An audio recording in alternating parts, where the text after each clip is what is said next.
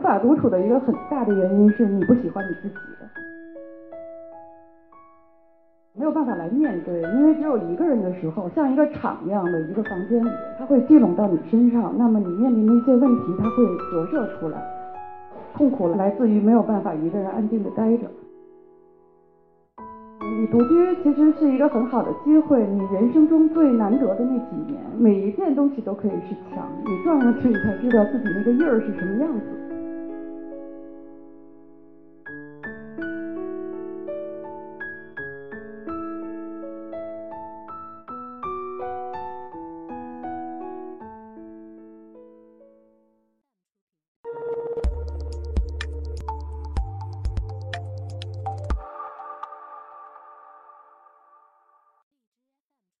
大家好，我是庄雅婷，然后就跟大家随便来分享一下吧。人痛苦的原因在于不能单独待在一个安静的房间里。我见过这样的人，说你为什么不能自己在房间里待着？他一睁眼他就要出去，他在家里待不住，他没事儿干，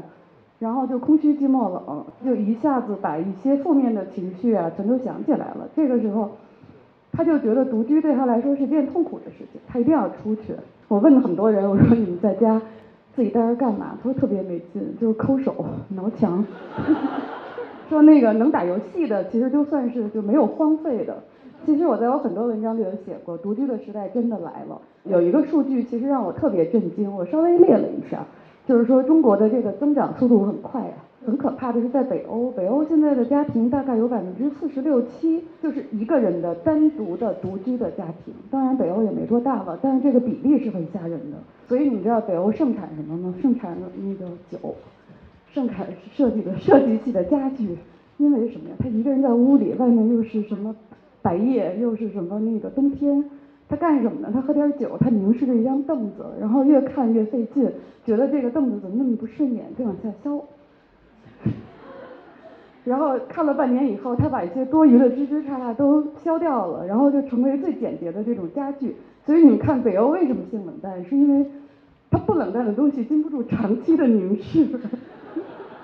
大家肯定是说，在你们的一生中多多少少都遇到过这样独居的一个时间段吧。就是说，有的人是一段，有的人维持了很多年。很多人都害怕一个人待着，就是说大家喜欢那种群体的生活，他自己没有办法一个人待着。第二个就是说，哎，我老在家待着，没有人找我，然后我拿起电话，我也不知道找谁，我是不是混得太差了，人缘不好。更喜欢就是说朋友圈里发聚会的照片，营造一种我们生活特别热闹的一个现象。但是其实你自己知道，塑料姐妹花修修图吗？在自己家待着，你会害怕说，哎，我是不是会跟不上时代，我错过了什么？然后就会很焦虑，就想出去。你会发现中国人，尤其是我们老一代的，就是说家长们，他们特别害怕一个人待着，然后害怕空气安静，他觉得冷场了。所以我们为什么会说，只有在中国公共场所那么吵，就是因为说每个人的存在感，他是在集体中有存在感，然后他要制造响动来有存在感。当你一个人的时候，突然安静了的时候，就是会很慌。我听好多年轻人跟我讲啊，说我们现在努力就是为了到老年，我一定不要去跳广场舞。我说，但是这事儿真说不准。像我一个资深独处者啊，我待的特别高兴，每天在家我都就不想出门，有的时候甚至跟人约好了，我都临时说的时候，哎不行，我找各种借口。我总结了一个，这个包括我跟心理医生也讨论过，就是说无法独处的一个很大的原因是你不喜欢你自己。你跟你自我这件事情是有矛盾的。你对自己的时候，你就觉得这个是最真实的一面，然后这一面你可能你努力过了，你没有达到目的，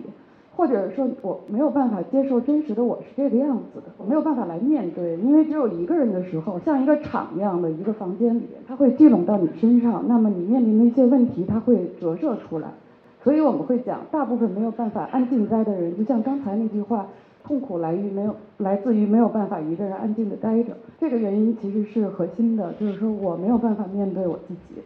当然了，那些死宅，我经常劝大家，我说你们要多出去看看人间烟火，就是要不然自己在家待容易拧巴，就容易想的太多。但是呢，每个人又是很需要一个沉淀的时间，真正来面对自己的。就比如说，我们以前写过一篇文章，叫做《舍不得睡》，就是说现在我们很多人熬夜。他真的不是说就是那么迷恋那个游戏，也真的不是说我一定有那么多话我想跟别人讲，就是你什么事儿都没了，最后躺在床上刷手机，你觉得啊，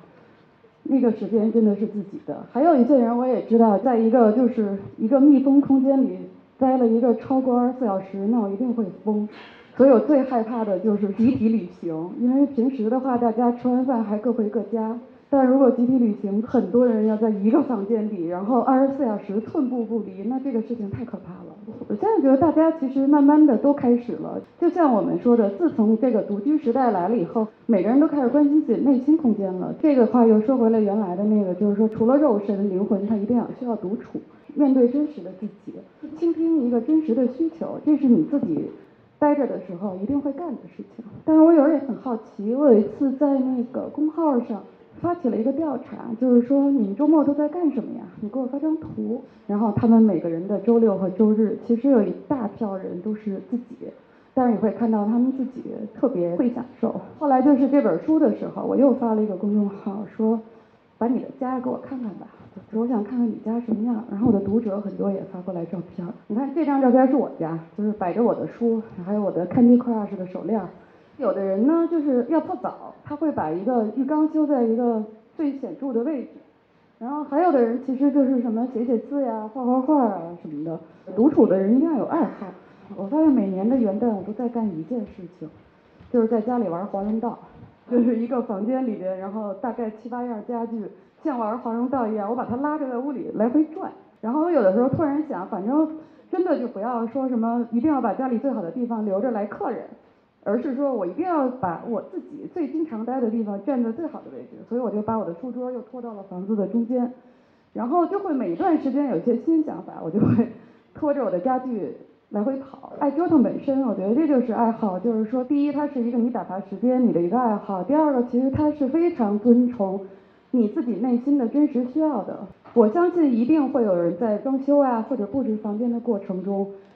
最早想的肯定是说，哎呀，我这个地方一定要把它搞好，我们朋友来了聚会。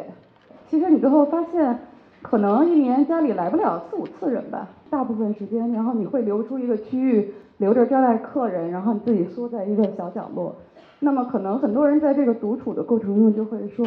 那我值得最好的，我要把最好的留给自己。今天我讲的这个所有的主题，就是说，你独居其实是一个很好的机会，你人生中最难得的那几年，因为我相信绝大部分人最后都是要群居的嘛，在这之前的这段时间就会特别宝贵。那么这段时间，其实每一件东西都可以是墙，你撞上去，你才知道自己那个印儿是什么样子。这就是我跟大家分享的我的一个心得，谢谢大家。